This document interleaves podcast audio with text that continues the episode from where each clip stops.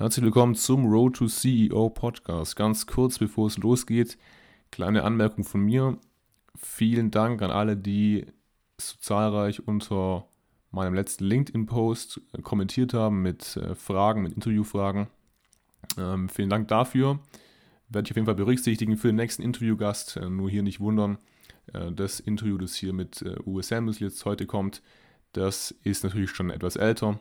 Deswegen sind die Fragen da jetzt nicht dabei teilweise vielleicht zufälligerweise schon, aber für die nächsten Interviews werde ich die Fragen auf jeden Fall berücksichtigen. Nochmals danke und ja, ich wünsche euch jetzt viel Spaß mit der heutigen Episode. War sehr cool, habe persönlich auch sehr viel davon gelernt und hoffe, dass ihr es auch tut. Viel Spaß damit.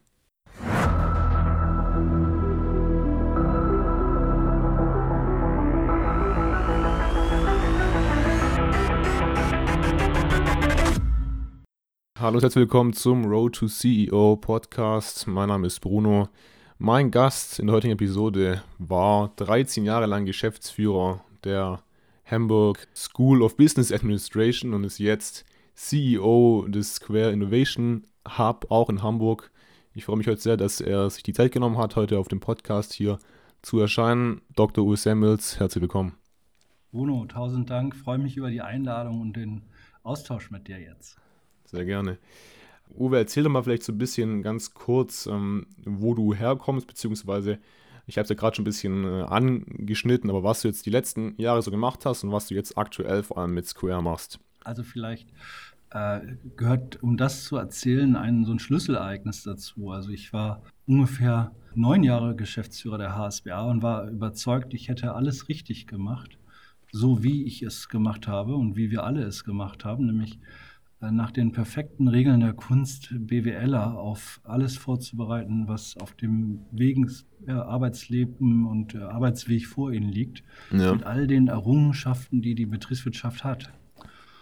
Und dann hatten wir jemanden eingeladen, äh, namentlich Kai Diekmann, damals äh, Bild-Chefredakteur äh, und bei Axel Springer, und die hatten ein Jahr in Silicon Valley verbracht. Und äh, der kam mit der Botschaft mit, zurück, dass man äh, sich auf völlig andere Spielregeln einlassen muss in der Zeit äh, der Digitalisierung, die so selten was mit dem zu tun haben, wie wir Bildung und Wissenschaft äh, verstehen. Mhm, mh. Und was mit einem ganz neuen Mindset, disruptiv, kollaborativ, Co-Creation, Prototyping und so weiter verbunden ist. Und ja, und diese Entwicklung habe hab ich versucht in der HSBA sehr weit voranzutreiben, eine Hochschule in diesen Betriebsmodus zu bringen. Das haben wir äh, viele, viele, viele tolle Dinge erreicht.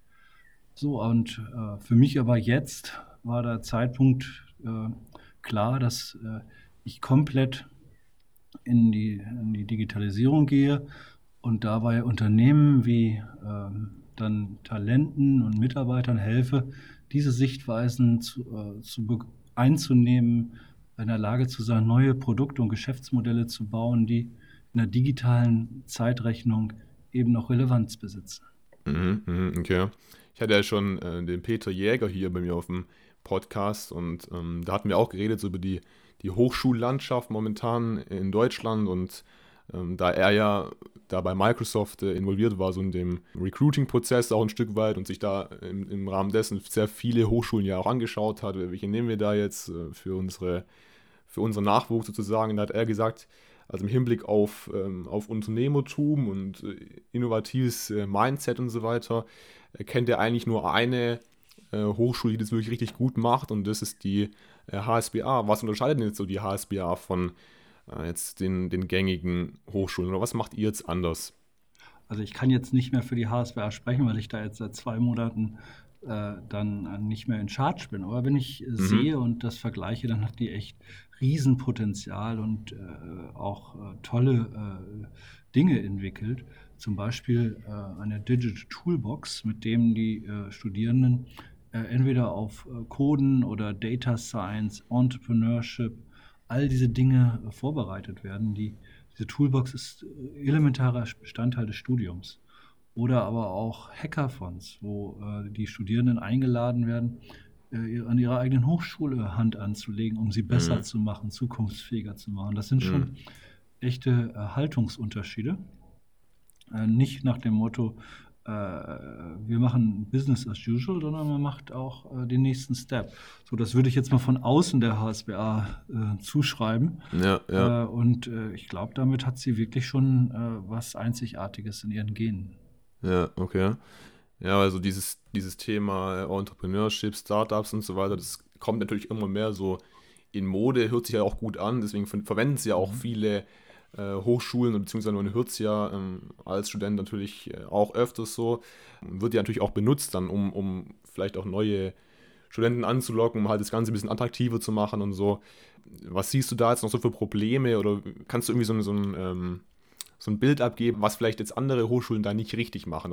Also ich denke, es ist äh, eine ganz bestimmte Sichtweise und Haltungsfrage, die meines Erachtens heute äh, so relevant ist und wo alle Hochschulen äh, herausgefordert sind, alle, alle, alle, ja. äh, befähige ich die Menschen, die äh, meine Institution verlassen, auf der ich, wenn ich äh, jeweils mich in die Fußstapfen eines Verantwortlichen versetze, in, versetze ich die Absolventen in ein Mindset, in äh, Methoden, in Technologie, disruptive Entwicklungen einleiten, begleiten, äh, umsetzen zu können.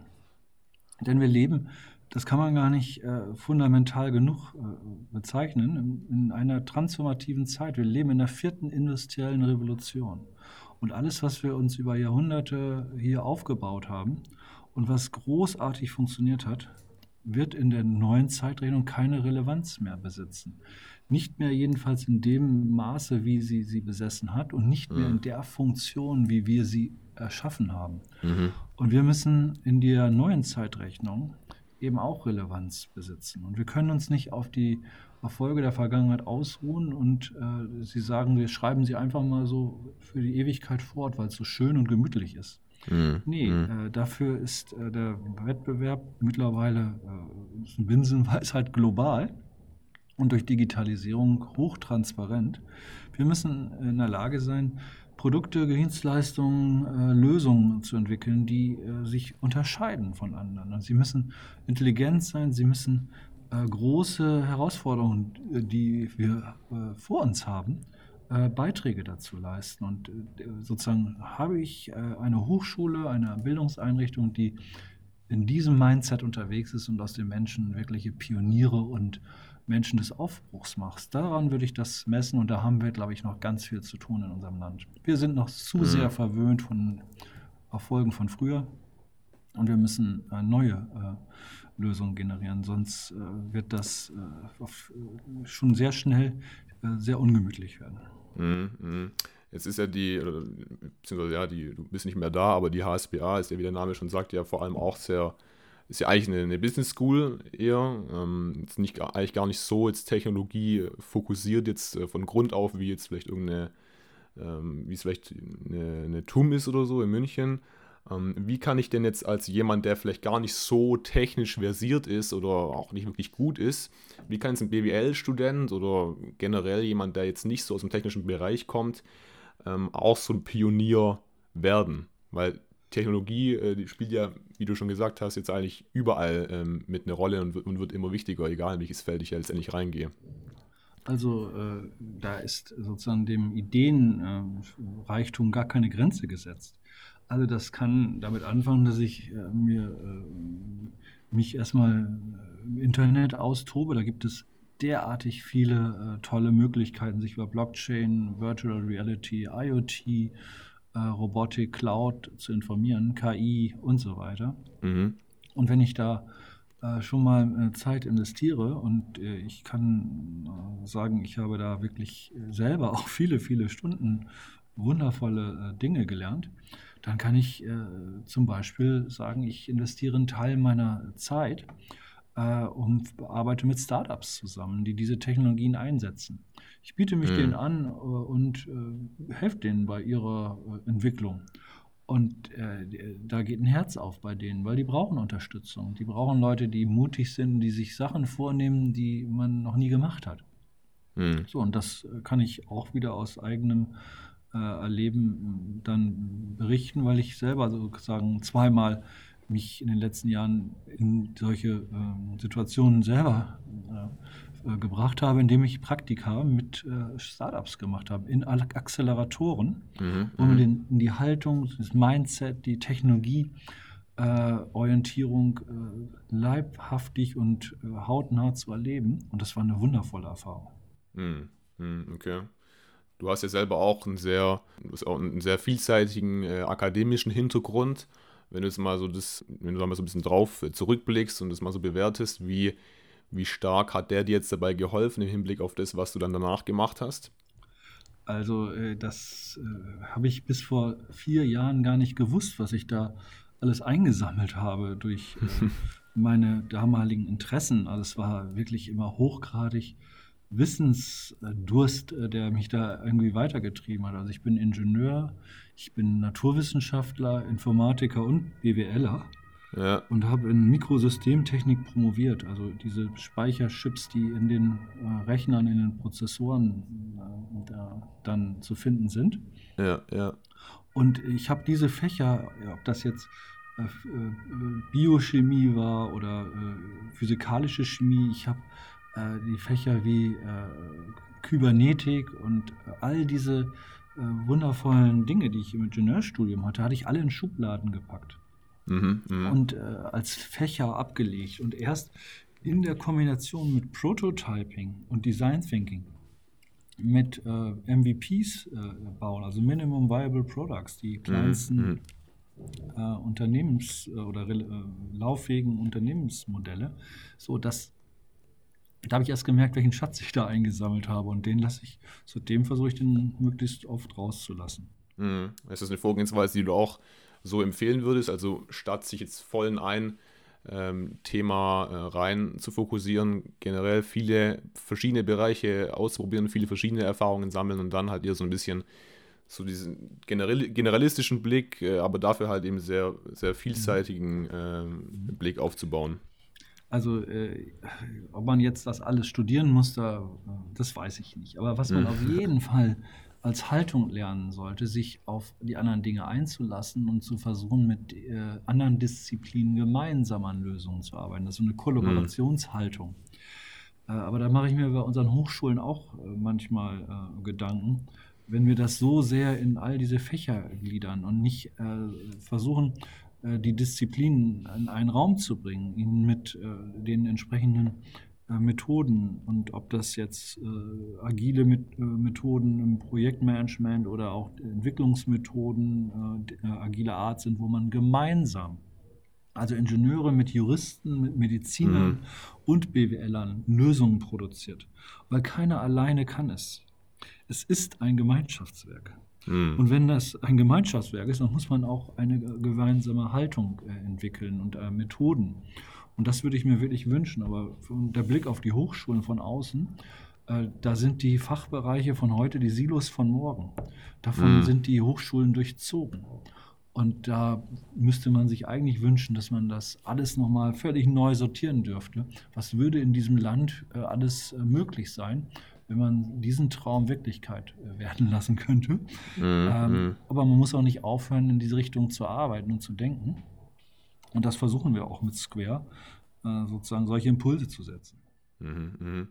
Glaubst du, es liegt auch, also dieses, diese Problematik halt eben ähm, im Hinblick auf die Hochschulen, glaubst du, es liegt daran, dass wir halt ein bisschen diesen, diesen Föderalismus haben, beziehungsweise dass halt viele ja, von den eh schon knappen Ressourcen halt sehr stark verbessert werden dadurch, dass wir halt nicht jetzt wie zum Beispiel in, in den USA einfach so eine starke Konzentration auf ein paar ausgewählte, exzellente Punkte haben, sondern dass wir halt ja, erstens mal ähm, überall eigentlich immer kostenlos äh, das Studium anbieten äh, wollen und halt, wie gesagt, zweitens und nicht, uns nicht entscheiden können, äh, wo fokussieren wir uns eigentlich jetzt. Also äh, wir haben da bestimmt strukturelle Themen. Ob das jetzt der Föderalismus ist, in diesem Falle äh, glaube ich nicht. Wir haben einerseits die, äh, sozusagen die Hochschulen mit hoher Autonomie, die mhm. Äh, was gut ist, äh, so. Andererseits eben auch diese Veränderungen von innen heraus so unendlich schwer machen. Mhm. das sind äh, sozusagen äh, wer sich mit Innovationsthemen beschäftigen möchte und es noch nicht schon getan hat, Innovators Dilemma von Clayton M. Christensen. Okay. Äh, ein Professor von Harvard hat das äh, herausgearbeitet und leider ist er dieses Jahr verstorben. Einer, der sozusagen die, die Regeln von Innovationen versucht oder hat sehr systematisch zusammengetragen Mhm, mhm, und er äh, eben die Kräfte, die von innen kommen, wirklich äh, eine Veränderung herbeizuführen. Das sind alles inkrementelle Veränderungen und Verbesserungen, also kleinste Schritte im, in der alten Logik. Aber mhm. äh, wir leben jetzt gerade in einer disruptiven Zeit, wo es darum geht, nicht kleine Veränderungen, sondern in grundsätzliche Veränderungen herbeizuführen. Und da glaube ich, dass diese äh, Autonomie eben dem entgegensteht. Und die äh, Freiheit von Wissenschaft und Forschung, die wir dann in der Bundespolitik haben, die führt dazu, dass äh, auch der, die, die Politik da wenig Chancen hat, da einzugreifen. Insofern wäre das oder ist das ein, da ein bisschen die, die, die, Sandwich-Position, in der die Hochschulen gelandet sind. Mhm. Jetzt war, habt ihr euch ja bei, bei Square wirklich auch zum Ziel gesetzt, äh, Innovationen auch wirklich greifbar zu machen, beziehungsweise, wie ihr es ausgedrückt habt, äh, zu systematisieren. Wie kann man denn Innovationen systematisieren? Viele denken da wahrscheinlich, das ist irgendwie so ein, ein Prozess, der, der entspringt irgendwie äh, aus, der, entspringt den unterschiedlichsten Quellen und den kann man gar nicht kontrollieren. Was, was macht ihr dafür, um, um, um da wirklich auch so ein System reinzubringen? Ähm, ja, das ist äh, tatsächlich einer der äh, harten Arbeitsthemen, äh, Kreativität und Innovation wirklich systematisch äh, zu, äh, voranzutreiben. Und äh, man sucht schon ein bisschen wie, wie das Goldschürfen nach den einzelnen Nuggets. Aber wenn man viel schürft und wenn man ganz viele Ideen produziert, dann ist da auch was dabei. Und dann muss man halt die äh, sozusagen die Logik haben, das äh, systematisch herausfiltern zu können. Und das sind tatsächlich Innovationsmethoden, die auf mhm. beiden Ebenen äh, funktionieren. Das eine ist sehr stark mit Design Thinking verbunden. Und da bringt man genau solche gemischten Teams zusammen und lässt die auf äh, dann großen äh, Herausforderungen oder auch kleinen Herausforderungen äh, in Kreativarbeit äh, arbeiten und das Ergebnis sind Prototypen, die man dann am besten mit Kunden im Austausch testet, validiert, überarbeitet, iteriert nennt man das auch, mhm, um mhm. dann letztendlich äh, der Lösung, der tatsächlichen Lösung, immer einen Schritt näher zu kommen. Und das ist harte prozessuale Arbeit mit mhm. äh, ganz viel Kreativität, die in uns steckt, die leider in der Bildung äh, nicht wirklich entwickelt wird und wo wir äh, eine der großen äh, Ressourcen, die in uns Menschen schlummern, nämlich Kreativität, nicht wirklich systematisch entwickeln. So, und das mhm. kann man, und das ist auch gar nicht so schwer, aber wichtig ist, je länger man es übt und macht, umso besser wird man darin. Mhm. Wie in allem im Leben wahrscheinlich. Hm, wie, wie kann jemand, ähm, der jetzt vielleicht jetzt nicht gerade jetzt irgendwie bei euch äh, irgendwo involviert ist und, und da mhm. äh, vielleicht aber irgendwie Interesse hat, beziehungsweise mal auch so nach Ideen sucht und so weiter, wie ist immer so die Frage, wie finde ich eigentlich eine, eine, eine, richtige Idee und, und, und wie ja, für, für ein Startup oder für, für was mhm. auch immer. Ähm, wie kann derjenige so den, den Ideenfindungsprozess da so vorantreiben und schauen, dass er da vielleicht ähm, ja, einfach so mhm. besser, ähm, dem besser ausgesetzt ist? Mhm. Ähm, der erste äh, und naheliegendste äh, Ansatz wäre äh, der, äh, nach Problemen zu suchen, die einen äh, tagtäglich begegnen. Mhm. Und sie auch als Probleme äh, wahrzunehmen und dann die Frage zu stellen, muss das denn so sein? muss das denn so sein? Und ja. dann von da aus quasi ähm, loslegen und äh, für dieses Problem eine Lösung äh, suchen und, äh, einer, und auch die Frage äh, zu stellen, wie viele haben dieses Problem und wie, wie kann ich äh, damit einen Hebel auslösen und daraus dann auch ein Geschäftsmodell machen. Aber erst einmal fängt es an mit einem Problem. Mhm. Mhm. Okay. Was, also da, ja. glaube ich, haben wir jeden Tag genug Stellen, wo wir zusammenzucken und uns fragen, muss das so sein? Und da, da sozusagen den, den Blick für zu haben, das, das hilft. Mhm, okay. Wenn man dann so im nächsten Schritt, ähm, vielleicht wenn man, so eine, so eine Idee dann gefunden hat und dann im nächsten Schritt überlegt, okay, wie kann ich da jetzt wirklich was, was Größeres äh, draus machen? Wo würdest du dann hingehen? Ähm, zu Square. Aber äh, ich bin jetzt ein bisschen befangen. ich würde mir ähm, in meinem Umfeld, äh, ich versuche das mal zu verallgemeinern, ja. äh, nach äh, einem Ort gucken, wo ich Leute treffe, die nicht aber sagen, sondern die uns sagen oder die nicht Nein sagen, sondern Ja sagen und nach Leuten, die in einem Lösungsmodus sind und nicht in einem Verhinderungsmodus. Das ist jetzt ein bisschen doch abstrakt. Mhm. Aber man spürt das meistens, wenn man in Orten ist, wo Leute sind, die nach vorne denken und äh, sich äh, mutig äh, in das eine oder andere Abenteuer stürzen.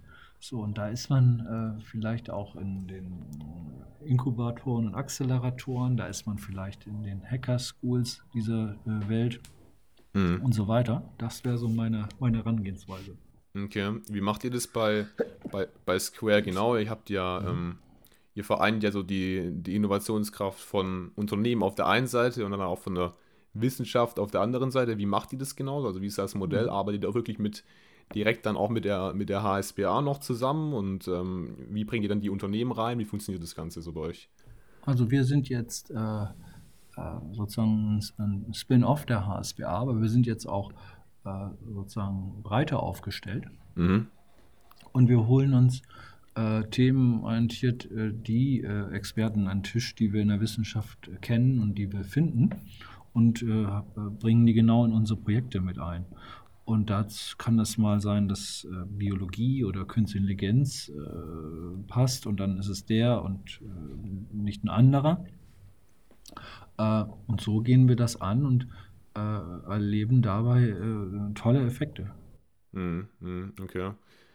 Du hast ja dann sowohl im Rahmen der Rahmen der, deiner Tätigkeit bei der HSBA, aber auch natürlich jetzt bei Square noch wahrscheinlich noch mehr äh, viele Startups kommen und gehen sehen.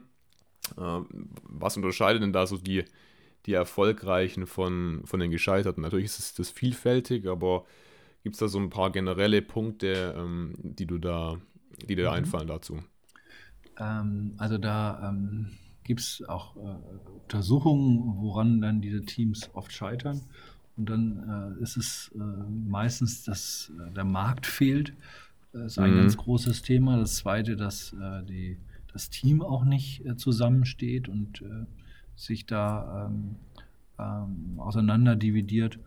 Und das dritte ist auch äh, ganz oft das Kapital, mhm. was in unserem Land eben auch äh, noch zu sehr in äh, die, den Status quo fließt und nicht in das Next, was wir jetzt allerdings dringend brauchen. Mhm. Okay. Ähm, so, und da äh, gerade bei dem Thema Markt, da würde ich äh, wirklich allen äh, den Tipp geben, äh, die sich auf so einen Weg machen, sich äh, sehr schnell äh, bei dem, was man tut, mit dem Kunden zu, ähm, zusammenzutun und Co-Creation, Collaboration, also sie einzubinden, zu beteiligen an dem Prozess und dabei sehr schnell sein Produkt zu validieren und seine sein Business Model dazu auch zu finden. Denn äh, es muss nicht nur äh, der Kunde gut finden, er muss auch bereit sein, dafür zu zahlen. Ja, ja. Äh, und das von Anfang an im Auge zu behalten, das ist gut. Mhm, mhm. Wie mhm. kann ich, gibt es da irgendwie konkrete ähm, Methoden, wie ich so eine Idee überhaupt mal validieren kann? Also wie ich, mhm. ich genau das machen kann, was du jetzt gerade mhm. beschrieben hast? Also äh, das findet man äh, unter dem Überschrift Proof of Concept. Mhm äh, und wo man also, äh, letztendlich äh, zum Beispiel mit äh, Lean Startup Methoden, äh, die, wo man auch viele Informationen im Netz findet, äh, den Kunden einbezieht, ihn interviewt, ihn sein Produkt präsentiert, sich systematisch dazu Rückkopplung geben lässt, um letztendlich daraus zu lernen und dann zuzuhören, neue ähm, Erkenntnisse zu zielen und Ähm, ein, eine äh, Methode ist beispielsweise die, die Five Whys, dass man fünfmal nach dem Why fragen muss, um mhm. wirklich äh, anzukommen bei dem, was der andere tatsächlich an Bedürfnis hat. Und wir dürfen nicht nach okay. dem ersten Why äh, schon aufhören und auch nicht nach dem zweiten, sondern müssen weitermachen. Und das nicht mit einem Interview, sondern mit vielen, um daraus tatsächliche Bedürfnisse, ganz tiefgehende Erkenntnisse zu ziehen. Und dann äh, hat man zum Beispiel äh, eine Möglichkeit rauszukriegen, was der Kunde tatsächlich denkt und will. Mhm, mh, okay. Was hältst du so von dieser, man, das hat jetzt vielleicht nicht so viel mit Innovation zu tun, aber was hältst du so von dem, von der Herangehensweise, die ja auch jetzt äh, vor oder ja, populär geworden ist, sodass man schaut, äh, welche Trends gerade äh, wo abgehen und dann darauf irgendwie aufspringt. Aber was, was hältst du davon? Ah ja, äh, einen Trend zu finden, ihn zu reiten, ist immer gut. Mhm. Äh, aber man sollte sich überlegen, ob man da First Mover ist oder ob man dann ein MeToo-Produkt mhm. mhm. Und ob man auch äh, Reichweite generieren kann, weil am Ende geht es in der digitalen äh, Zeitrechnung eben darum, möglichst viele Leute zu erreichen. Und ja. wenn man da nicht entsprechende Partnerschaften generiert, äh, dann ist das nicht gut. Das ist sozusagen Teil 1 äh, der Antworten. Das zweite wäre auch genau nach einem Gegentrend zu suchen. Denn wenn es eine Bewegung nach rechts gibt, dann gibt es ganz viel Verlangen auch für eine Bewegung nach links. Hm. Okay. Und das ist äh, auch manchmal eine sehr bewährte, einfache äh, Herangehensweise. Okay, und was, was, was bringt mir dann diese, ähm, dieses Erkennen von der, von der Gegenbewegung oder wie kann ich den für mich nutzen sozusagen? Also das Pendel schlägt in die eine Richtung aus und wir versuchen immer alles in die Balance zu kriegen. In dem Sinne, wie Digitalisierung uns eben auch äh, anonymisiert. Mhm. Genauso gibt es Bedürfnisse nach Nähe. Äh, so wie wir äh, dann zum Beispiel versuchen, in die Ferne zu reisen, was momentan sehr schwierig ist. Mhm. genauso haben wir das Bedürfnis vor Ort, so einen Anker zu haben. Mhm. Und nur weil alle jetzt sagen, wir brauchen ähm, zum Beispiel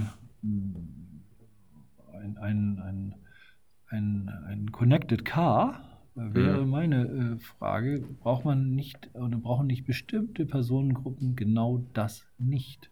Und wie kann ich die bedienen? Mhm. Dass ich wirklich auch zwar die Trends sehe, aber auch Nischen äh, ja. vornehme und insofern äh, in beide Richtungen auch die Augen offen halte. Ja, okay. Ja, das ist interessant auf jeden Fall. Ähm, was siehst du denn so, du bist ja sehr, sehr drin in dem Thema, ähm, was gerade für Megatrends oder halt so massive oder einflussreiche Technologiebewegungen und, und, Evolutionen und so weiter vor der Tür stehen? Was siehst du denn da so, was wird so in den nächsten Jahren vor allem kommen oder mit was, was kommt so als nächstes jetzt so? Was, was siehst du da konkret so vor der, vor der Haustüre?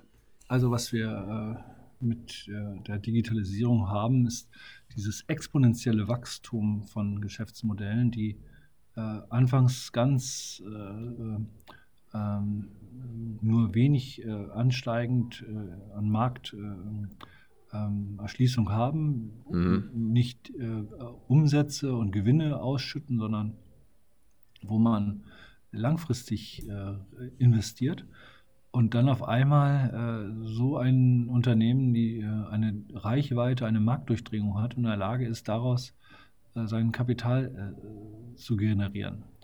Äh, mhm. Das ist sozusagen eine, eine, eine Logik, die in der digitalen Zeitrechnung äh, das, die Entwicklung der Geschäftsmodelle sehr gut beschreibt.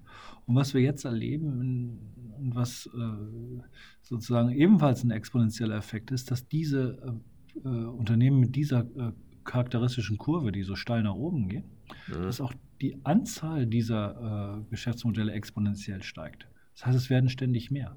Mhm. Und zwar rasend okay. schnell. Und sie verstärken sich auch noch gegenseitig. Äh, wer eine gute Handelsplattform hat und kann mit einem äh, dann äh, guten Marktforschungsunternehmen kooperieren, mhm. der mhm. hebt auf einmal diese beiden Effekte. Mhm. Und dann auch mit Technologien, die ähm, ebenfalls Märkte verändern, zu kombinieren also zum Beispiel äh, Blockchain, die ein derartiger Gamechanger sind, weil wir quasi alles, was wir bisher zentralisiert haben, morgen dezentralisieren können. Das sind sozusagen derartig äh, gravierende äh, Einschnitte, äh, dass äh, das ähm, einfach zu hochvolatilen Strukturen führt, wo wir äh, eigene Lösungen brauchen, um letztendlich noch Marktrelevanz zu besitzen. Mhm.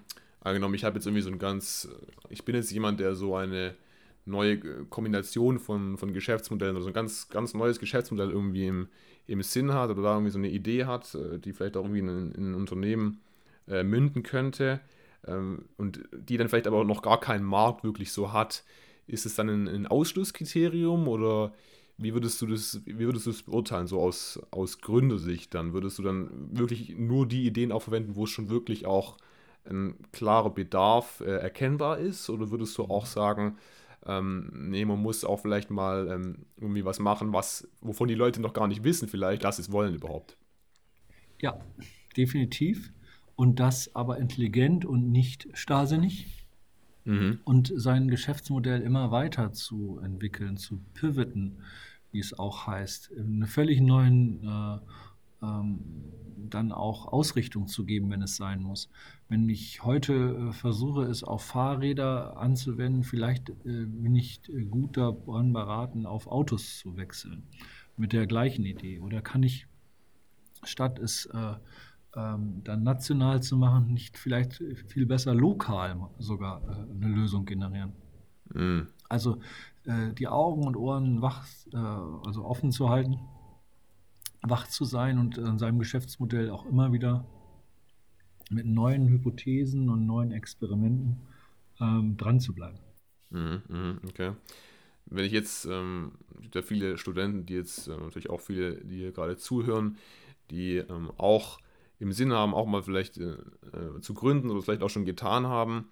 Was, was kann man denn jetzt so als, als Student oder generell mal so als junger Mensch tun, um überhaupt äh, eine Grundlage dafür zu legen, später in, dem, in der Hinsicht Erfolg äh, haben zu können. Jetzt haben wir ja gerade schon über die, über die Missstände ähm, geredet, ein bisschen im Hochschulsystem und so. Natürlich hat jetzt auch nicht jeder äh, sowas wie, wie Square vor der Haustür und so. Was kann ich da machen? So, oder was sind so die Schritte, um da einfach mal so eine Grundlage zu legen? Oh, das ist eine tolle Frage, weil ich die, die treibt mich gerade äh, selber rum. Ich bin ja auch noch Vater. Mhm. Was ich jetzt äh, sozusagen mit äh, erlebe äh, mit äh, einem meiner Kinder, meiner Tochter, sie studiert halt Jura. Mhm. Und äh, unser Deal ist, dass sie jetzt äh, ich sie unterstütze, wann immer sie will, also es liegt alles bei ihr, mhm. Ähm, dass sie auf der einen Seite jetzt fünf Jahre lang lernt, deutsches Recht anzuwenden und zu beherrschen. Ja. Und wann immer sie will, sollte sie äh, in ein Start-up gehen, was nichts anderes zum Ziel hat, äh, genau dieses Rechtssystem zu zerstören.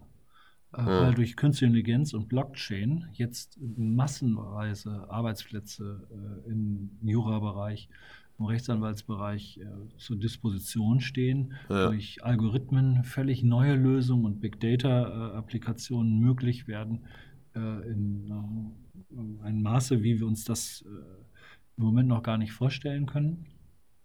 Ähm, das sozusagen, das äh, wäre immer mein Deal. Und jetzt ist das nur ein Beispiel Jura und meiner Tochter. Mhm. Aber das können wir übertragen, ob das BWL ist, äh, ob das Ingenieurwesen ist. Äh, wenn wir äh, in unseren Hochschulen noch äh, die äh, Maschinenbauer ausbilden, die für die, das Industriezeitalter mal designt worden ist. Mit Maschinenelemente 1, Maschinenelemente 2, mit äh, Mechanik 1 bis 3 und mit dann allen klassischen Dingen der Thermodynamik und alles, was man so braucht. Ich bräuchte eigentlich mindestens 50 Prozent, aber auch Big Data, Programmieren, Design Thinking, äh, Agile, Scrum, Kanban, damit ich äh, danach, wenn ich mit dem Studium fertig bin, der Automobilindustrie auch helfen kann, sich mhm. digital neu zu erfinden. Mhm. Weil die brauchen genau diese Menschen jetzt, weil die ihre Mobilität nämlich auch neu erfinden müssen. Und äh, wenn wir da nicht äh, Menschen äh, prägen, Studierende äh, befähigen, wirklich disruptiv neue Lösungen zu generieren, äh, dann äh, ist das äh, schlecht, weil das ist die wertvollste Ressource unserem Land, nämlich die jungen Menschen, die befähigt werden, die Zukunft zu erobern. So, mhm. Und äh, das wäre mein Hinweis. Jede Minute nutzen. Es gibt äh, bestimmt über den einen oder anderen äh, Tag, den man dafür einsetzt. Man kann auch mal vielleicht seine Semesterferien dafür investieren. Also mein letztes Praktikum, da war ich drei Monate, drei Wochen in Silicon Valley. Sorry, ich habe ja gern drei Monate gewesen. Das waren drei Wochen. habe ich äh, bei Plug and Play in Silicon Valley äh, Startups äh, äh unterstützt. Okay. Und äh, habe mit denen zusammengearbeitet. Äh, das kann man auch in Berlin, in München, in Frankfurt machen. da gibt es Plätze und Orte. Da muss man also einen Plan haben, wie man da mitmachen kann, aber das wäre etwas, was ich äh, eigentlich sehr vielen wünschen würde. Mhm. Würdest du sagen, das ist auch wirklich eine, ähm, eine gute Idee, dann auch nach dem Studium mal direkt einfach mal so in, in so ein Startup zu gehen oder zumindest mal so in so ein kleines äh, Unternehmen zu gehen? Oder würdest du sogar so weit gehen und zu sagen, ähm, äh, entweder das eine oder das andere ist besser, also entweder äh, direkt mal so in ein kleines Unternehmen zu gehen und da mal ähm, vielleicht direkt ein bisschen mehr äh, Verantwortung zu bekommen oder vielleicht sogar äh, doch in ein großes Unternehmen zu gehen oder in einen Konzern, wo also vielleicht die Strukturen und die Prozesse schon ein bisschen besser funktionieren. Gibt es da eine Präferenz, wo du so empfehlen würdest? Oder? Also es ist äh, it depends, ja.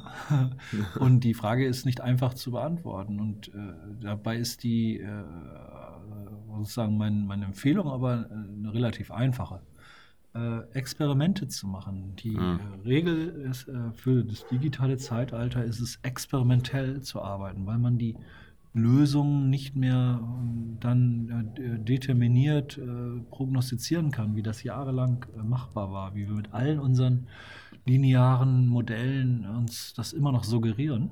Ja, ja. Äh, das ist schwierig bis unmöglich heute. Ja. Und äh, das würde ich sagen, gilt doch auch ein, so eine schöne äh, Haltung dann auch für die eigene Karriere, zu experimentieren, das auszuprobieren, Semesterferien zu nutzen, mal hier, mal dort, ähm, sich da reinzustürzen und äh, offen zu sein. Und da kann einem sowohl in Startups als auch in Corporates einfach äh, viel Spannendes, Schönes, aber auch mal was äh, Lästiges begegnen. Mhm. Und das ist, am Ende ist man schlauer. Okay, okay. Alles klar. Ja, gut, dann denke ich, das ist auch ein ist auch ein gutes Schlusswort. Dann bedanke ich mich äh, ganz herzlich bei dir, Uwe, für deine Zeit. Äh, danke, dass du da warst. Und Bruno, tausend Dank. Also auch was du da auf die Beine stellst. Ich finde das großartig und das äh, gibt nochmal ganz neue Sichtweisen. Äh, damit meine ich vor allen Dingen die vielen äh, Gäste vor mir. Meine kommen jetzt äh, noch dazu. Das mag jeder selbst bewerten. Ich finde das großartig, was du da schon alles äh, zusammengekriegt hast und freue mich darüber, dass du so viele Menschen hast, die sich äh, daran erfreuen, dass du das mit ihnen teilst. Dankeschön. Ja, freut mich auch. Dann würde ich sagen, hören wir uns wieder in der nächsten Episode. Bis dahin, äh, haut rein, macht's gut und ciao.